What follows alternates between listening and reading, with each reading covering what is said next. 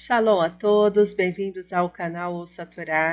Hoje vamos para a última aliá da Parashá Vaigash, que está no livro de Bereshit, Gênesis, capítulo 47, do versículo 11, vamos ler até o versículo 27.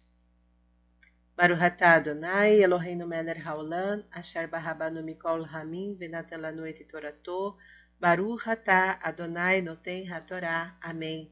Bendito sejas tu, eterno nosso Deus, Rei do Universo, que nos escolheste dentre todos os povos e nos deste a tua Torá. Bendito sejas tu, eterno, que outorgas a Torá. Amém. E José estabeleceu a seu pai e a seus irmãos, e deu-lhes posse na terra do Egito, no melhor da terra, na terra de Ramsés, como ordenara ao faraó. E sustentou José seu pai e a seus irmãos, e a toda a casa de seu pai, e deu-lhes pão segundo o número de crianças, e pão não havia em toda a terra, porque muito forte foi a fome, e debilitou-se a terra do Egito e a terra de Canaã pela fome, e recolheu José todo o dinheiro encontrado na terra do Egito e na terra de Canaã, pelo alimento que eles compravam. E trouxe José a prata à casa do Faraó, e terminou-se a prata da terra do Egito e da terra de Canaã, e veio todo o Egito a José, dizendo: Dá-nos pão, porque morreremos diante de ti por ter acabado a prata. E disse José: Dai vosso gado, e vos darei por vosso gado e se acabou a prata, e trouxeram seu gado a José. E deu-lhe José pão pelos cavalos, pelos rebanhos, pelo gado e pelos jumentos, e sustentou-os com pão por todo o seu gado naquele ano. E acabou-se aquele ano, e vieram-lhe no segundo ano, e disseram-lhe: Não ocultaremos de meu senhor, por certo, se terminou a prata, e o gado é de meu senhor, Nada ficou diante de meu Senhor, salvo nosso corpo e nossa terra. Por que morreremos a teus olhos, também nós, também nossa terra? Compra-nos a nós e a nossa terra pelo pão, e seremos nós e nossa terra escravos para o Faraó, e dá-nos semente, e viveremos e não morreremos, e a terra não se desolará. E comprou José toda a terra do Egito para o Faraó, porque venderam os egípcios cada um seu campo pois se agravou sobre eles a fome, e ficou a terra para o Faraó, e ao povo fê-lo trocar de cidades de uma a outra extremidade de todo o território do Egito. Somente a terra dos sacerdotes não comprou, porque ela era a porção fixada para os sacerdotes da parte do Faraó, e comiam a porção que lhes dava o Faraó. Portanto, não venderam sua terra. E disse José ao povo: Eis que vos comprei hoje e a vossa terra para o Faraó. Tomai sementes e semeareis a terra, e nos tempos das colheitas dareis o quinto ao Faraó, e as quatro partes serão para vós, para as sementes do campo, e para vosso mantimento, e para os que estão em vossas casas, e para que comam vossas crianças. E disseram: A vida nos deste, achemos graça aos olhos de meu Senhor, e seremos servos do Faraó. E estabeleceu José por estatuto até este dia sobre a terra do Egito para o Faraó, o quinto. Somente a terra dos sacerdotes não foi para o Faraó. E esteve Israel na terra do Egito, na terra de Goshe, e adquiriram possessões, e frutificaram e multiplicaram-se muito. Amém.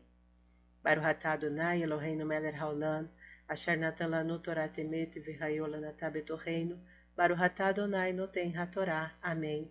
Bendito sejas tu, eterno, nosso Deus, Rei do Universo, que nos deste a Torá da verdade e com ela a vida eterna plantaste em nós. Bendito sejas tu, eterno, que outorgas a Torá. Amém. Vamos aos comentários, iniciando do versículo 12, segundo o número de crianças.